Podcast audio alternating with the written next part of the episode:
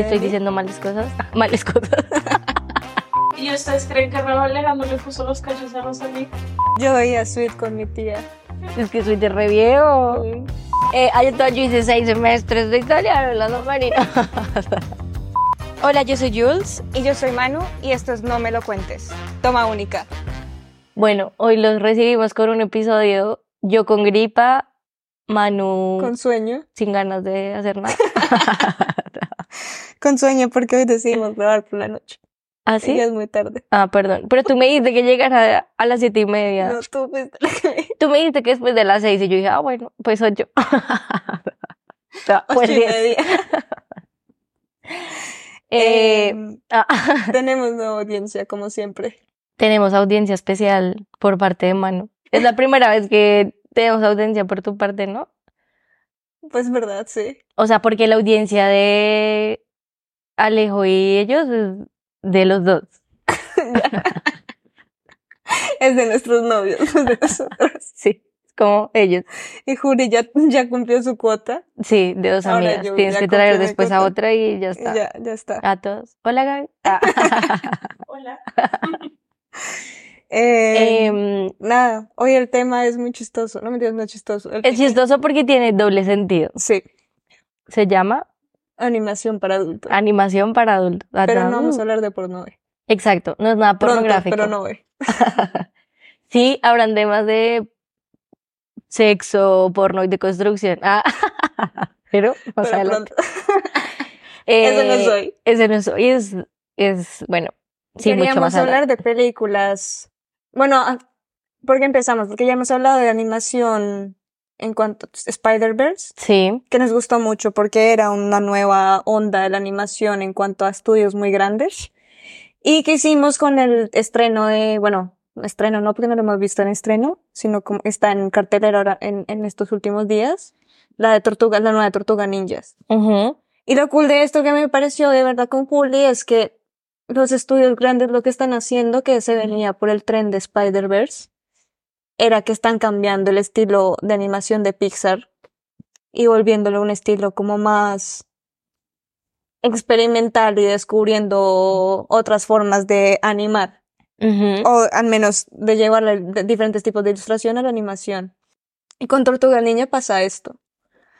Em, Juli y yo otra vez vamos a entrar en un en opiniones encontradas. y quisimos abrir este como de este mundo no queremos dividirlo o sea queremos el anime sabemos que tenemos muchos elementos para hablar de animación para adultos pero es todo un episodio diferente Y Vamos por eso lo más- vamos a separar. Sí. exactamente un poco más occidental y tratando el te- tema de la Tortuga Ninja pues la- no la vimos durante el episodio hablaremos de otras películas Pero sí, básicamente es como para hablar de esa idea, ese debate que está como, no sé, como dividiendo opiniones y sociedades y a todas sociedades utópicas. No, pero partimos como de la base que es como, no sé, eh, Guillermo del Toro diciendo como, oigan, es que tenemos que en la última entrega de Oscar que se ganó el Oscar a Mejor Película Animada por Pinocchio, es como, marica, ah, yo, Pinocchio. Por Pinocho. Eh, yo hice seis semestres de italiano en la dos marinas. Entonces, San Marino no es de comida ay no, es Ah, de Betty la Fea, Manu. La vieja no güey ni una. Entonces, pues claro, o sea, eh, creo que tiene como un argumento súper válido Guillermo del Toro y es que pues ni siquiera debería existir como género porque evidentemente si lo haces como, como recurso em, narrativo, pues sí, porque obviamente vas a tener muchos más elementos al hacer una película animada que una grabada, obviamente. Pero, na- o sea, en, en, en guion, en música, en muchos sentidos sí termina siendo igual a una película, entonces Total. a una película normal del género. Entonces Guillermo lo que dice es como, bueno, es que tenemos que dejar, uno, de diferenciar película animada, película en general, porque al final te hacen sentir lo mismo. Y dos, también cómo sacar este discurso de que lo animado solo para niños. Entonces creo que ahí parte nuestro tema, que es como efectivamente nos estamos dando cuenta que las películas animadas no son películas para niños. Y creo que la tendencia ahorita es que me atrevería a decir que la mayoría de películas ahorita piensan que es para niños, pero en realidad están súper enfocadas en, por ejemplo, en O la generación Z. Sí, pero siento que ahorita están tan deeps que yo sé que si yo hubiese visto esa película a mis nueve años, pues no cojo ni el... Claro, pero no crees que, la- o sea, hay los temas acá, hay animación, hay películas de animación que son 100% para, creo que para un público más adulto. Claro, no sé, Paw Patrols, pues sí. Son para niños. Es que evitando eso, evitando Discovery Kids. sí, sí, sí. Eso es re. Em, eh, hay otras que como Tortugas Ninja o Spider-Verse, que son las más actuales en cuanto a taquilla alta, mejor dicho, em, que comparten los dos mundos. O sea, es lo que hemos dicho que tanto un niño de cinco, bueno, cinco años no, pero siete años puede verlo como nosotras, las infantiles, que vemos estas películas y disfrutamos otro tipo de cosas y entendemos otro tipo de chistes. Total. Que igual Referencias. que lo que pasa con las animaciones que nosotros veíamos de niños, que aunque obviamente nosotros veíamos la parte diver- divertida y la historia más simple, Ujú. ahora que las ves y reflexionas acerca de algunos chistes o algunos como líneas de ese, de esas, de esas series, como, wow, esto a un adulto eh, es muy heavy. Es que siento que son como tres cosas. Lo primero es eh, separar es- este tipo de películas que, o series que están hechas para, para los dos públicos, pero que evidentemente va a pasar eso, que tú no vas a entender muchas cosas. Entonces digamos que esas cosas se vienen dando, lo, lo habíamos hablado ya con Manu y era como, yo le contaba que me gustaba mucho una serie que se llamaba Coraje el perro cobarde, que obvi- obviamente era para niños, pero marica, los temas que se hablaban en Coraje el perro cobarde era como lesbia, o sea, habían personajes que eran lesbianas, Sí, hablaban de asesinato, o sea, cosas súper deeps, hay un episodio de inteligencia artificial súper deep de una computadora, o sea, hay otro episodio de, de prácticamente prostituta. o bueno, Entonces, perdón, no Sí, no. no, toda nuestra cultura. Yo no he visto tanto Los Simpson y no entiendo las referencias, pero desde muy pequeños vemos algo como Los Simpson, que los chistes a una edad de 10 años pues son una cosa, a una edad de 25 son otra.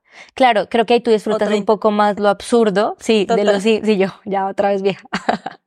Disfrutas más como de lo absurdo de la historia y de Total. lo, y de la historia como tal. Eh, eso, yo veía Coraje el perro cobarde porque me encantaba el perro y todo esto. Veía Hey Arnold. Evidentemente tú lo ves ahorita de adulta y es como, ay, qué tierno. Pero cuando le podrías hacer como un trabajo de antropología de Hey Arnold y, y termina siendo súper, súper deep y termina teniendo como un mensaje más allá de, no hay que pegarle a la gente, ¿sabes? Va mucho más allá y empecé a hacer el ejercicio como de construir Hey Arnold en muchos, bueno, videos de YouTube, mi super fuente. Pero marica, claro, empecé a, a, a- a como a conocer muchas cosas y empecé a conocer qué tiene que ver el jazz en la cultura de Arnold. Hay unos videos súper chéveres de mm, que hablan sobre la arquitectura del cuarto de Arnold, de por qué los creadores y los animadores eligieron esto, de cómo está inspirado en Cien años, en Cien años de soledad del cuarto de Hey Arnold. O sea, cool. cosas así que tú eres como, wow. Y eso una- un animador no lo hace para un niño. Exactamente. Y lo, y lo cool es que todos estos rique, o sea, toda esta la riqueza de la animación, de lo que vamos a hablar es que la animación es algo que tú dijiste, y pues supongo que lo dijiste por Guillermo del Toro, que es Ah, sí, claro. no, no, lo pensé yo. Ah. la animación abre muchas posibilidades en cuanto a narrativa. Y es algo que ah, yo disfruto mucho por el hecho de que cuando es algo que, que también amamos, el hecho de hacer películas con actores de la carne y hueso, pero la animación te va a diferentes perspectivas y te da diferentes mundos y universos y es como como esta explicación puede ser basada en solo personajes físicos, ¿sabes? Y ahí viene también como eh, películas como Recreo, por ejemplo, ¿tú te la viste? La Que serie. Hace poco, sí, pero películas, perdón, series, sí. Sí. Que hace poco salió como la explicación del personaje de Spinel, que era Sí. como trans, Sí. ¿sabes? O sea, es como, eso nunca, como que tú de niño no sabes distinguir entre estas cosas, pero de grande Claro. sabes que es un personaje que no estaba bien con su identidad. Obvio. O sea, que, era, que la trataban como chica, pero él se sentía chico. Sí, Es total. súper deep eso. Total. Y, y, y también más allá de eso, eh, lo que tú dices, como que no vas a saber, no vas a identificarlo porque no has llegado a ese momento de hacer e- ese, no estás en esa etapa de hacer el raciocinio, y en eso sí creo que uno tiene que estar en esa etapa para pensar y analizar ciertas situaciones de la vida.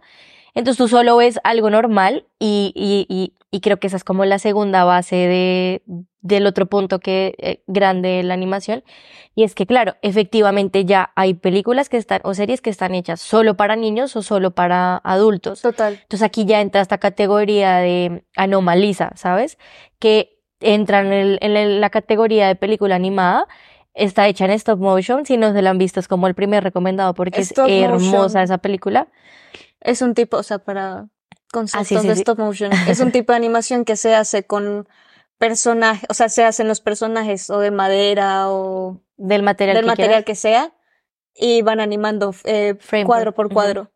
Sí. Entonces es un trabajo maravilloso. Ya hemos hablado de películas de stop motion con por Wes eso Wes Anderson. Anderson es el mejor. Y Anomaliza también tiene un concepto muy, o sea, además que habla de temas de y la, la soledad, historia súper de deep, la o sea, conexión con personas. Hay, me acuerdo, yo le dije a Juli, yo, Anomaliza me la vi hace, mu- hace tiempo, no me la alcancé a ver para este episodio. Pero me acuerdo de una escena en un elevador que hay, ¿no? sí. Que hay como una conversación súper deep que yo quedé como, Bueno, es que No, todo no sé, no todas me las películas, todo en la película es re deep, porque, bueno, el contexto de la película es básicamente que hay un hombre que es- está ya en sus 50, Sí. está buscando enamorarse de nuevo, pero ve a todo el mundo con la misma cara y con la misma voz. Y con la misma voz. y conoce a una mujer que eh, se ve diferente, o sea, se ve con su cara real, ajá, anomalía, y con su voz. Y trata como de, claro, de ese viaje de conocerla a ella, y no les vamos a decir si llega al punto de volverla a ver con la misma cara que ve a todo el mundo, o ella sigue teniendo su cara original, pero va más profundo de eso, no es como que vive en un mundo que todos tienen la misma cara, no, es como cuando tú llegas en esa vida rutinaria que todo te da igual. que todo te da igual y que, y que ninguna experiencia, si estás en depresión, ninguna Total. experiencia o conocer a alguien nuevo, no ves lo diferente y Y además que siento que tratarlo con animación, o sea, estos son temas, y, y sabemos que ya en el podcast Juli muchas veces lo ha dicho, como ya sabemos que hay muchas historias, que solo hay cinco historias en el mundo y todas son contadas de diferente manera. Obviamente historias de depresión y soledad, y la soledad a través de un hombre que llega a su, a, a, a su edad no sé cómo llamarlo. Em, eh, pero la animación lo que le da la riqueza es que puede contar a través de algo tan bonito, algo que es, se, no- se ve como, em, como limpio, inocente, temas mucho más fuertes y como esto ayuda a toda la historia, el- toda la historia en cuanto a momentos de cuando tú necesitas la expresión humana y solo tienes a un, como un muñeco, llamémoslo así, ¿no? Ujú. En este caso, y ver cómo esas expresiones van cambiando dependiendo de la animación. Ese trabajo me parece maravilloso y más por la historia y todo esto, ese tipo de trabajo de cuanto, o sea, creo que soy ilustradora y animadora frustrada, pero ese tipo de trabajo me encanta verlo por esos detalles que tú dices, esta historia contada con humanos, pues no hubiera llegado a la, a la a la obra maestra que es Anomaliza o lo que, lo- las mejores de animación que podemos hablar. Por eso, por esa misma razón siento que los live actions no funcionan. O sea, Live action, ¿cómo? como El Rey León, Sí. La Sirenita, o sea, tú no puedes. A mí me gusta mucho Maléfica, Juli.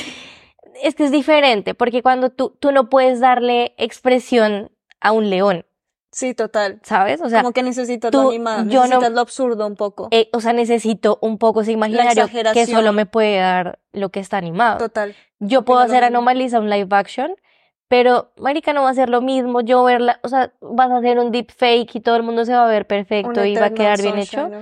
Claro, pero no, no, o sea, narrativamente no no se pierde toda la Total. magia por- porque eso solo me lo va a brindar ese recurso que es el dibujo, es la ilustración. Entonces, en ese sentido siento que hay cosas que tú no puedes lograr.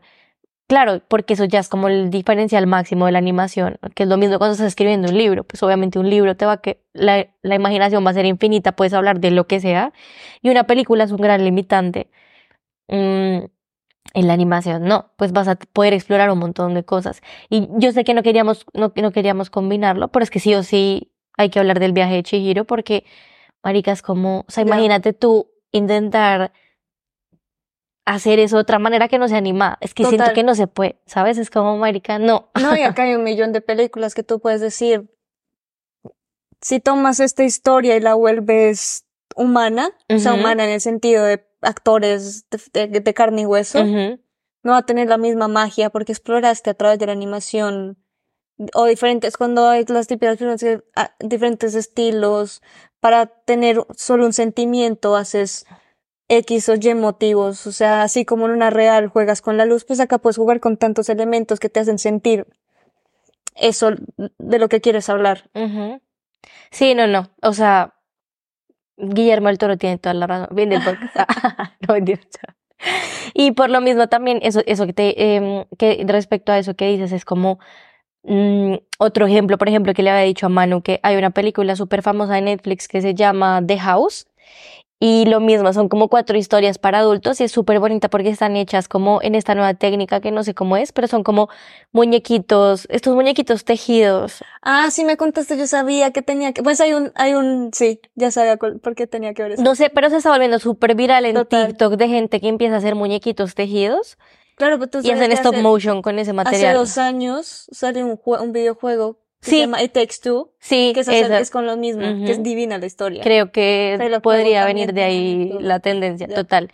Y toda la película está hecha así y tiene unos temas, o sea, que yo digo como, marica, esto no es para niños y Netflix lo tiene como animación y si tú te metes al catálogo de, no al catálogo, sino al perfil de niños, te sale como si fuera para niños. Y yo era, yo veía The House y yo era como, marica, esta película, o sea, hay una historia que es como em, una familia que vive en un castillo y se empiezan a obsesionar tanto por lo material que se convierten en los objetos que están en el castillo.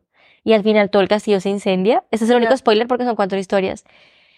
Marica, y sí, son muñequitos así súper lindos que tú eres como, ¡ay, qué ternura! Pero las historias están re deeps. Hay otra historia de unos zorritos que es remodelador de casas y tiene una plaga y se vuelve loco. Mm, hay otra historia de unos gatitos que solo viven en una casa y ella siempre la remodela. O sea, que yo soy como re... Evidentemente esto no es para, no es para niños. Total. No entiendo por qué lo categorizan. O sea, ahí era, iba al tercer punto también que me parecía súper em, Importante. importante y es que creo que el papel de decisión y de que les vale verga, pues son la, es la industria y las productoras, son como, y las Y plataformas, por eso estamos siguiendo día a día la huelga. literal. La huelga que se baje Resumen de la huelga. Ah, bueno, paréntesis, o sea, Aaron Paul salió a decir que el man no está recibiendo regalías Sí, por Breaking sí, Bad. es increíble. Me parece terrible. Bueno, ya, Ya. paréntesis, ¿qué es esto? Bueno, pero por muchas, o sea, muchos actores no reciben ya por el canal de streaming. Ahí es un debate muy grande, pero esto hablaremos después de ¿Deberían seguir deberíamos, recibiendo? deberían seguir diciendo, deberíamos apoyar, ¿qué? ¿Qué? O sea, porque claro, yo intento apoyar siempre No vas a dejar de consumir. Ay, yo no. pero, pero, porque, por eso, o sea, porque Claro. siento que no, o sea, los actores ganan una millonada, pero ¿qué pasa con el escritor? ¿Qué pasa con los productores? Bueno, y acá paramos esto y. Sí. Y bueno, entonces precisamente es porque está condensado y esta gente simplemente lo decide sin entender de fondo qué está pasando. Total. Que son cosas re obvias, sí, son cosas que no sé si alguien no te está escuchando, es como, pues sí, así funciona el mundo, sí. Pero ya cuando entras a ver estos ejemplos tan específicos, específicos es como, marica, o sea, no me puedes poner un tipo de, o sea, no me puedes definir esto animación así. Por eso es que yo siento que Guillermo del Toro estaba tan inconforme, ¿sabes? Es como, vale, la chimba, súper chévere, me gané los premios, pero marica, hay que cambiar esta industria porque hay mucha gente también con talento. O sea, eso es como cualquier industria y también es súper obvio decirlo, pero es como, claro, marica, la gente se está quedando así haciendo nada, pues porque, marica, si no dibujas lo que tú me explicabas, si, di- si Pixar no es solo dibujitos redondos y súper detallista, pues no vale, ¿sabes? Exactamente. O sea, eso es lo cool que nos parece, que aunque son industrias muy grandes, em, que hayan tomado otro camino del ejemplo de poder hacer diferentes cosas, yo creo, y poder hablar, y poder hablar de este tema como lo ha venido haciendo los animes hace mucho tiempo. O sea, creo que, ¿ok? ¿Qué pasó? A tu producción que está sirviendo comida. Em, y me perdí. Ah, que No, te quería hablar animes. que justamente hablando de House, ah, bueno, sí, de animes y mucho hace mucho tiempo, pues tenemos que reconstruir todo, deconstruir, no, reconstruir Sí. el concepto de no solo, no, porque es animado, no es que vaya a ser absurdo. Y hablando de esto que House, que también es de, es de Netflix, que, que te dije que te lo vieras, no sé si te alcanzaste a ver, de Midnight Gospel. No. de Midnight Gospel está muy cool porque es, empezó como un podcast de un, creo que es un animador, o no, mentiras, no, es un actor de comedia. Pero en su podcast habla cada episodio de algo de Mm. filosóficas o de la vida o algo mucho más adulto. No, es el creador de Rick. ¿Y No, Morty? el, el- ajá, el Ah, animador es, es el creador de Rick and Morty, Ah, pero el que hace- está denunciado por acoso. sí. Y ya, no vamos a hablar, no, de Hora de Aventura, no de Rick and Morty. Ah, de Hora bueno, de no, no, no, Aventura. entonces no. Se llama Ah, Pelotón mira, nos acaban de dar un mal dato de nuestro público. Y está muy cool porque cada episodio, pues es con esta, o sea, Hora de Aventura, sí sabemos que es de- creo que es de Nick, sí. que es para, está creado para un público mucho más joven, pero Midnight Gospel con el mismo estilo de animación, el mismo estilo como de ilustración o de art, de concept art, crea historias de que cada episodio son temas filosóficos que son cosas que tú piensas que no lo piensas a los 10 años. un poco ¿sabes? Bojack, que también Claro, es total, re es igual. pasadísimo. Entonces, siento que, por favor, esto es una invitación a que disfruten mucho las películas de animación. O sea, no porque... Y que podemos seguir disfrutando de Pixar. O sea, siento que Ujú. películas como Intensamente y Soul son películas que hablan de... Increíbles. Y cómo resumen todo esto para que un niño entienda. O sea, eso es lo, eso es lo cool. Hasta para que un niño no, para, Para que un como adulto yo entienda. también lo entienda. O sea, por ejemplo, a mí, yo flipé cuando Coco resumieron todo el tema del peaje como una, una transacción de la muerte a la vida. Sí, O sea, sí, un sí. peaje para llegar a este concepto de darle a un niño lo que, conceptos fáciles para entender esto. Y esto también lo hace la animación, ¿no? A La- mí eso me pareció increíble de intensamente. Claro. Como de explicar la La transición del- de, un niño a cuando eres adolescente en diferentes mundos y se destruye y por eso es que te creas nuevamente. Es como, Exactamente. ¿te viste Elemental? No, me la quiero ver. Es súper linda. O sea, Elemental para mí es migración. Tocaron el tema de, emigra de emigrantes. Sí, tal cual, tal cual. genial. Entonces, o sea, el fuego son los musulmanes, ponle tú, o sea, literal. No Sí. estoy hablando mierda. No lo explican así, pero tiene Se mucho de la cultura, mm, obviamente, o sea, sí o sí. Mm, y es lo mismo, es como intentar explicarle a un niño como por qué todos somos, o sea, por qué tener una nacionalidad es lo más estúpido del mundo, que estoy totalmente de acuerdo. Mm, pero también es como que te ayuda a construir al adulto que puede ser un poco xenofóbico, racista, ¿sabes? Es como, ah, bueno, lo está explicando un dibujito. Pero eso que dices también súper cierto, como que se cogen, claro, como la animación puede hacer tantas cosas fantásticas, por eso es que se pone la mano, pero han salido este tipo de series como Midnight Gospel o eh, Rick and Morty, que no lo habíamos hablado, pero Rick y Morty es súper loco. pasadísimo. O sea, yo tengo sobrinos que lo ven y entienden cosas, pero Hay otras cosas. entien- entenderán cosas porque son inteligentes, pero no han vivido muchas de las cosas que se hablan ahí porque no están en la edad de vivir eso. Habrán cosas que seguramente yo tampoco entiendo y que las viviré, las experimentaré más A adelante 50 años. a los 50 años, cuando esté viuda y, y ebria. ¿Viuda? ¿Y ebria? Sí, porque la mor- eh, Rick es Ah, viuda. verdad, es verdad. Eh, entonces, entonces, claro, también depende mucho del, de que tú empatices con este tipo de programas. Pero, por ejemplo, Bojack siento que es pasado, o sea, Ya es pasado. O también la típica, tú no alcanzas, no sé, bueno, sí, obviamente lo alcanzaste a ver. ay ya, tengo 29 de mano. Em, ahí se me olvidó la casa de los dibujos. ¿Qué pasaron? en Ay, cine? obvio, sí la alcancé a Sí, sí, ver. sí, por eso, entonces yo lo alcancé a ver, tú alcanzaste está, a ver. a ver. Pero tuviste Rugrats, por ejemplo. Sí, obvio. Ah, bueno. Ah, yo, ¿te viste Bananas en pijamas? Pero hay una, hay una, bueno, Rugrats es pasado. Sí, pero hay una que se llama Pepper Run, que nadie lo ha visto. Paper Run. No, Pepper Run. Me suena un montón. Que es una chica que era como un revuelto entre skater y surfera con pelo naranja, que era muy cool. ¿Ginger? No sé. o sea, la serie se llama. Pepperman. Pe- no, Pepperan. Creo que era Pepperan, algo así. Me suena un montón, pero no and- me acuerdo. pero era muy cool, nadie se acuerda. Como era Daria. como el estilo de, sí, pero un poco más, no, Daria es como más para adolescentes. Ok. Era un poco más entre esa transición.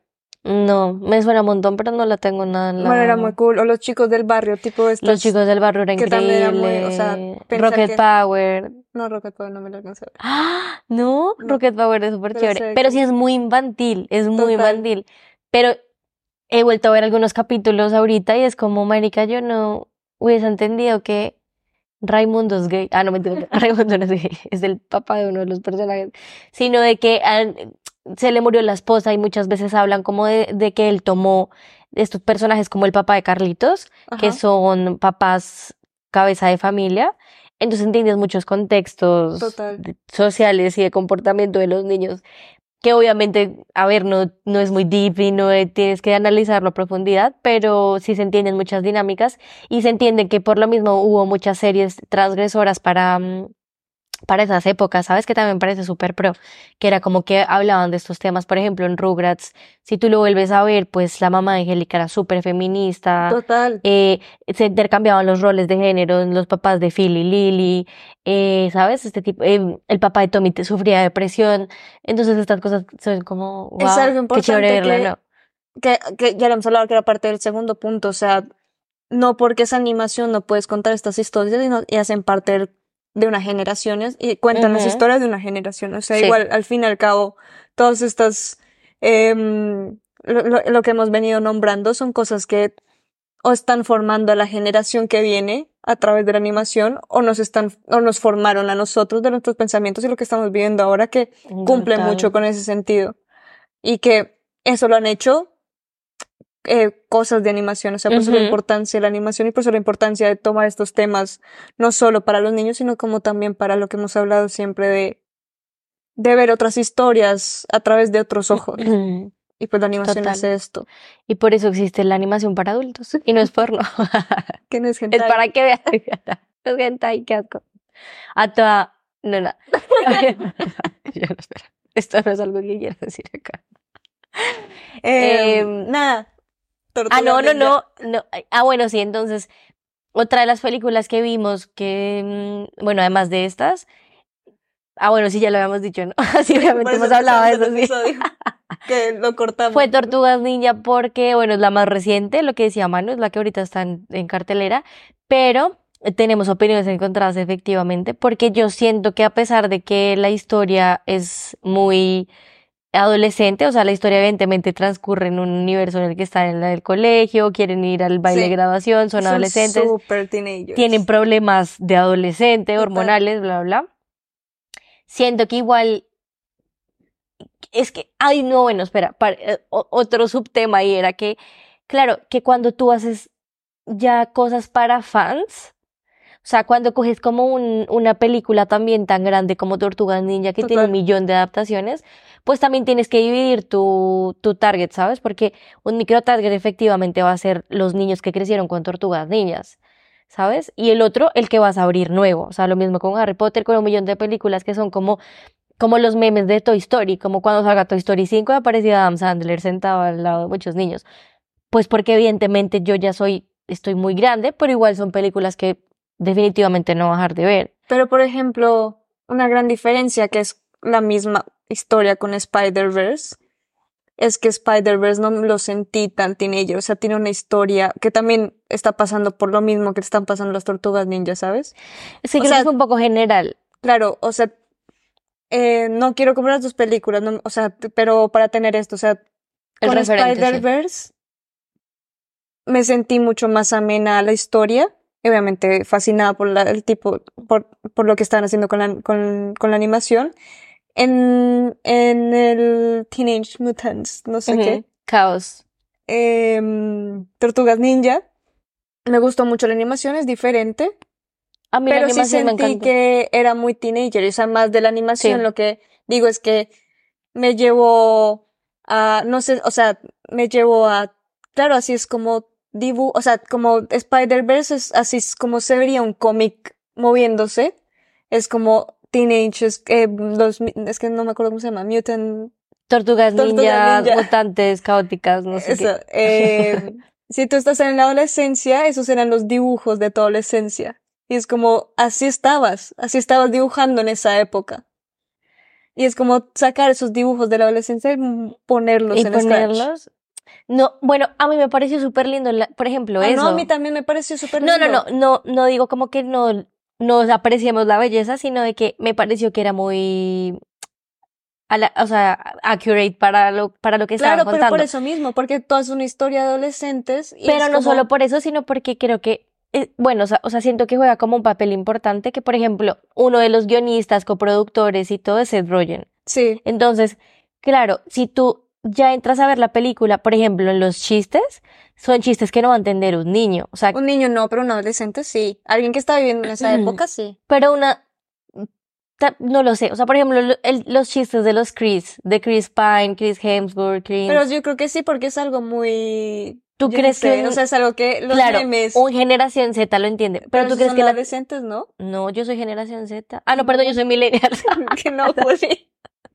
Yo soy no. yo soy millennial, pero soy millennial partida, porque hay una sub, hay No, un, tú eres millennial. no, pero hay un subgénero. Yo soy generación Z.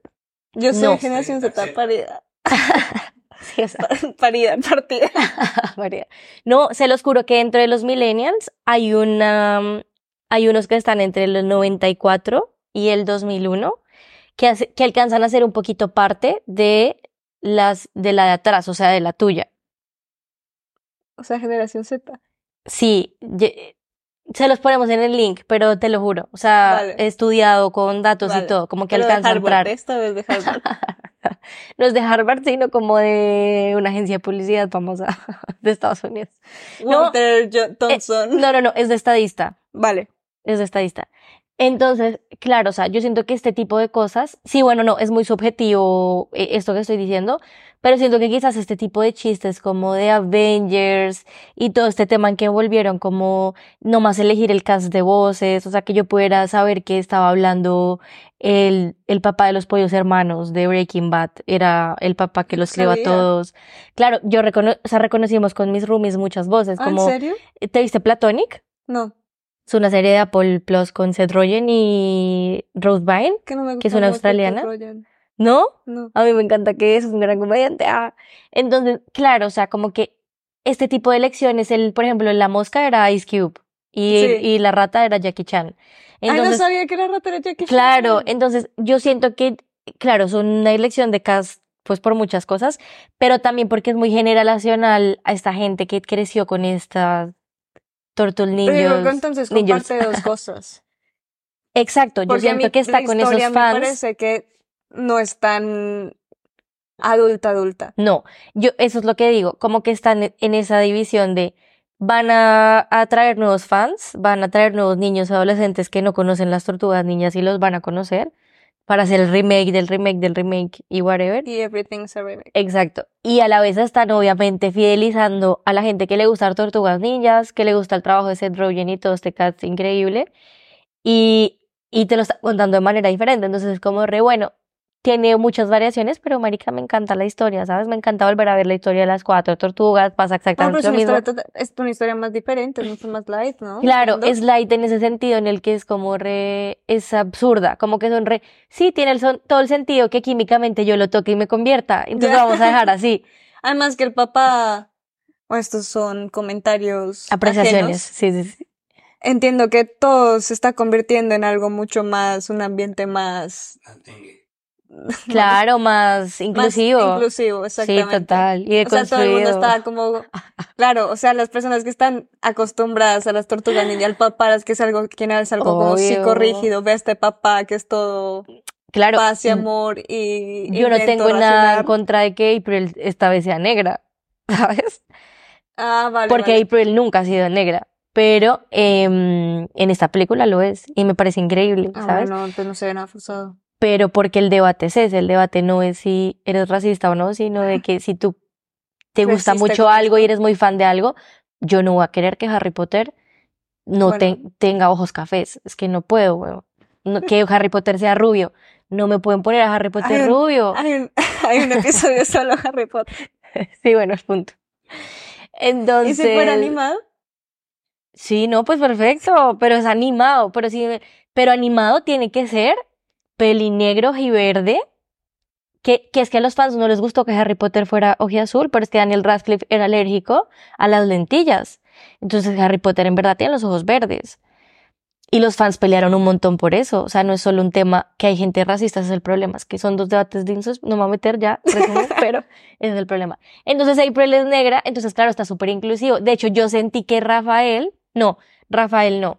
Eh, el naranja, No. el rojo. eh, Miguel Ángel, no. el que improvisa, el que le gusta ser actor. no. Es Miguel Ángelo, sí. Mike. Miguel Ángelo. Sí, sí, Mike. Ah, bueno, ahí está. Es el mismo. Tú eres Yo sé- italiana, Juli. Siempre ha sido Miguel Ángelo, Donatello, Rafael y Leonardo. Yo sentí que él, no sé, medio vibes, como de que esta vez lo presentaron, como que puede ser un poquito bisexual.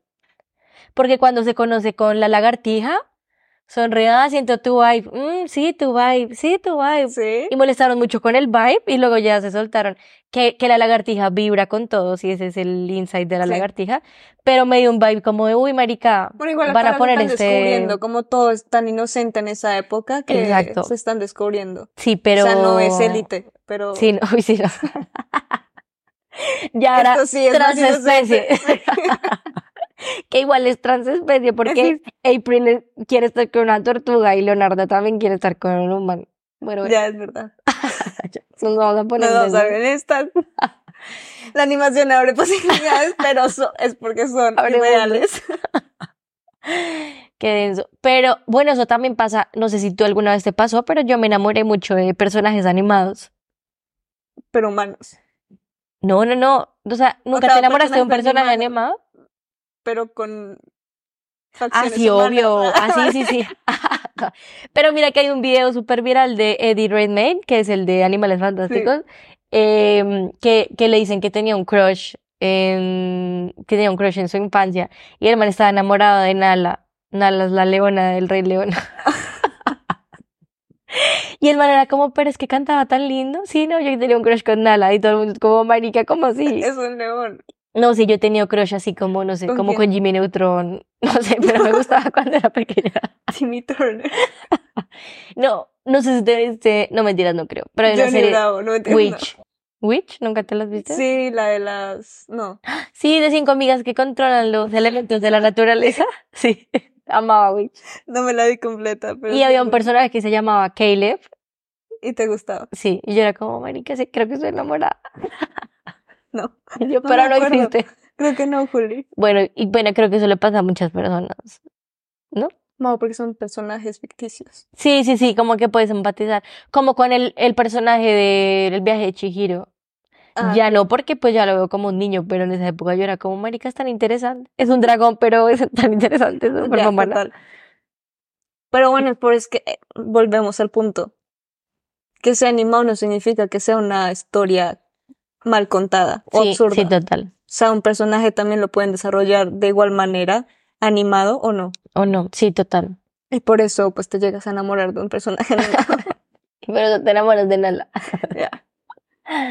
No, y ya, entonces pues ya, esto era más que todo como Ah, bueno, yo tengo para... otras dos películas. Ah, bueno, Pero bueno. como- Pues no hemos Sí. hablado de Persepolis. Ah, bueno, no, O sea, Persepolis hay- es... Hay dos temas acá que la guerra o sea, estos problemas. ¿Qué? Ah. Julio estaba hablando en muy voz bajita. No, Estaba no, estaba moviendo los labios porque me acordé de un nombre ya. O sea, Persepolis.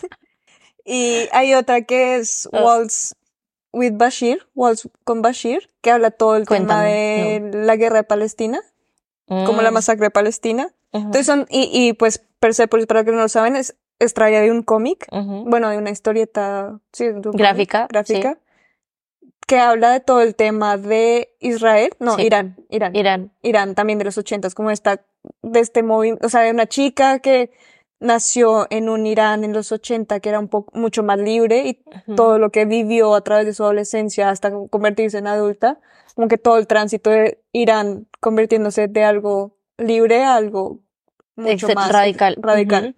Entonces está muy cool contar a través de animación que puede ser un poco más light, porque este tipo de animación, por ejemplo, la de Persepolis me parece mucho más como si fuera Snoopy, ¿sabes? Sí, sí, sí, sí. Todo es a blanco y negro, pero es como si fuera Snoopy, entonces es mucho más amigable. Y teman temas muy, tocan un tema muy duro, toman muertes, tocan asesinatos, temas de religión, de, su- de, de- de sociedad. Y el otro de Waltz with Wishbashir también habla de algo muy fuerte que es como este, como este, pen- como este, ha- habla de la historia del director, es el mismo director, eh, animado, obviamente, de cómo él estuvo en la, de, de pequeño, como a los 16 años, se fue a la guerra de Palestina, esta masacre de Palestina también creo que fue en los años 80, y cómo hace esta película para recordar cosas que se había olvidado. Entonces son diferentes, entrevistó a diferentes personas que estuvieron con él para recordar de, de que lo que había vivido y todo este, lo fuerte que es una guerra que te obligan a vivirla, o sea, más siendo pues hombre, te obligan a vivirla porque sí. ¿Y eso también es a blanco y negro? No, esta tiene otro tipo de animación que te combina como rotoscopia. Rotoscopia es un tipo de animación en la que tú calcas. O sea, como que lo, lo grabas y después lo calcas, pero también teman cosas reales. Entonces está muy cool tratar temas tan densos como la guerra y el desplazamiento a través de, de la animación. Sí, creo que hay muchos cortos que les pondremos en la descripción que precisamente hacen Hablan eso. de esto. Y ya que mencionaste Persepolis, me acordé de una película que es colombiana que se llama Virus Tropical. ¿Está buena? Es increíble, es increíble, es de animación. Em, es a blanco y negro también. Y claro, o sea, no es que sea y trate un tema similar a Persepolis o algo así, no. También la animación es súper diferente, la verdad es que es muy linda. Pero habla como también de eso, de a los ojos de una niña que va creciendo y mm, es de Cali, pero se muda. Entonces tiene muchos choques de la adolescencia, de los papás, de la religión, de lo que ella cree, de que empieza a conseguir amigos, de que le empiezan a salir granos. Eh, este tipo de cosas que te afligen cuando tienes esa edad. Entonces es súper chévere porque la historia habla desde que ella nace hasta que le toca ser mamá a ella. Y es súper linda, o sea, tiene como esa misma esencia de, mm, de narrativa y, y visualmente es súper linda, o sea, no, son, no, es, no es un dibujo, no es un trazo perfecto, no son dibujos em, con calco o Pixar detalle, pero sí creo que no está la cuota colombiana y me encantó, Genial. es súper buena, también súper recomendada. Parecidísima. Lo veremos. En Y esto es lo cool que mm, la historia también se puede contar a través de el tipo de ilustración que escojas. Sí, total. ¿Sabes? O sea, como que el tipo de ilustración también le da ese, ese temilla de que co- Ujú. compleja, no solo es la historia, no solo la historia y lo lindo de la historia, sino Sí. el tipo de ilustración que escoges como ayuda a rescatar esos temas. Y hay otra que justamente hablando de la mm, de los temas de la huelga de actores y escritores, está The Congress, que te dije que te la vieras porque está Sí. muy cool, porque es con Robin Wright, la, la que te dije, la villana de La, Forrest Gump. la perra de Forrest Gump. La verdadera villana La de verdadera Forrest Gump. villana de Forrest Jenny. Gump. Jenny. Y está muy cool porque ella se, se retrata ella misma. Y lo que está pasando es que está llegando como a su época donde ya está, cre- o sea, ya es mayor y ya ningún estudio lo quiere y un estudio llega y si le venden tu imagen, la escanean completamente y ella entra como en un mundo animado. ¡Qué pro! Entonces es, es como el típico de em, Enchanted, no. No, ella está encantada, no. No. La de... Eh, sí, ella está encantada. ¿Sí? sí. Que es como Encantada. de... Ah, no, ella está encantada es la de, la de Anna Hathaway. Y encantada es la de Amy Adams. Vale, la de Amy Adams, que es como primero está en un mundo real y después cambia al mundo animado, pues Sí, es sí, algo sí. así. Y el mundo animado es muy parecido a, a la animación de, de, de la emisora de la Casa de los Dibujos. De la Casa de los... Y y eso me gusta de Tortugas Ninja también, que lo he visto ya en muchas películas, obviamente. Em, más que todo en las de Marvel, pero cuando cogen un elemento visual real, Sí. que en Tortugas Niñas sa- salen muchas cosas del Total. mundo real y está súper cool también. Yo era como, O sea, por eso mismo está cool esta revolución que generó Spider-Verse, de Sí, decirle a los grandes que hay diferentes maneras de animar. Y no es la, lo digo que es, hace Spider-Verse, pero por ejemplo lo hemos hablado en Spider-Verse, Love, Death and Robots lleva mucho tiempo ya también haciendo estos tipos de animaciones que son diferentes y hablando de Ujú. temas mucho más densos y jugando y experimentando hasta que un, hasta que alguien grande dijo, bueno, pongámosle atención y hagamos algo. otras cosas. Sí, sí, sí, total. Y nada, ¿Tienes otro recomendado? Ahora tenía más, pero de aquí hasta las trellezas, te dije las trellezas de Belleville, que es francesa, que es increíble porque es animación y no hay, con música y no hay tantos diálogos. Pues toda la historia es a través de la animación y solo la música. Súper pro. Entonces es súper linda, pero está muy difícil de conseguir. Apuesto que en stream está. Posteamos lo que quieras. Y nada, les dejaremos acá en la descripción Sí, toda la lista como de películas recomendadas. Y. porque hay un montón. y cosas visuales para que aprendan. Por ejemplo, Manu obviamente sabe muchísimo más de ese tema y, y tu ojo está mucho más entrenado para identificar como esas narrativas de, bueno, es que este estilo de dibujo es así, por lo tanto, tiene que ver con que sea muy adolescente esta historia de las tortugas, por ejemplo. Ya, Entonces, digamos que estas cosas tú no tienes por qué saberlas y menos si es tu especialidad, pero cuando te las cuentan es chévere como que tú mires algo cuando ya te han dado como una base total. y así vas teniendo más bagaje. Así yo no sé diseñadora gráfica, pues obviamente ya estoy conociendo más de lo que me está transmitiendo Manu o de lo que lean otros lados. Y está súper chévere hacer el ejercicio, en verdad, como de darme cuenta, como de, ay, bueno, sí, ya entiendo un poquito más del, de la paleta de colores, cositas así. Porque todos lo podemos entender, o sea, Sí, sí, sí. la o sea, es invitación algo es a que, que...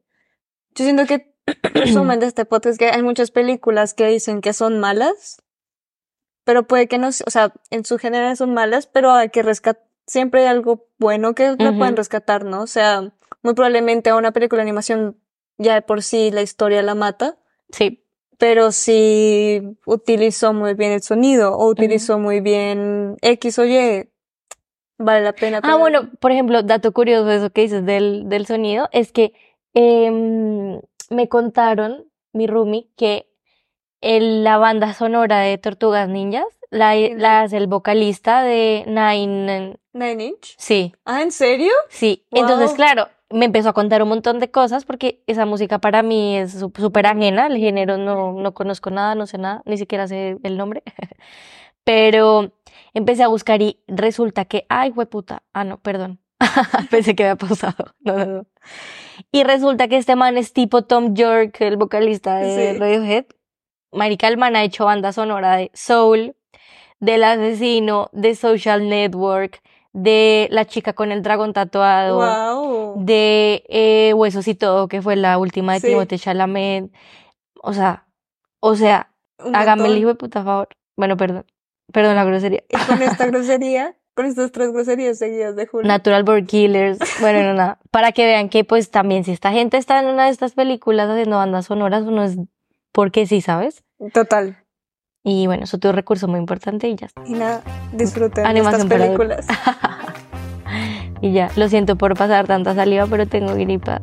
Y ya, El próximo episodio seré yo con gripa porque Julio. tengo. porque ya estamos acá. Y ya, Pues no, nada, bueno, ya. Disfruten de las películas. Corte.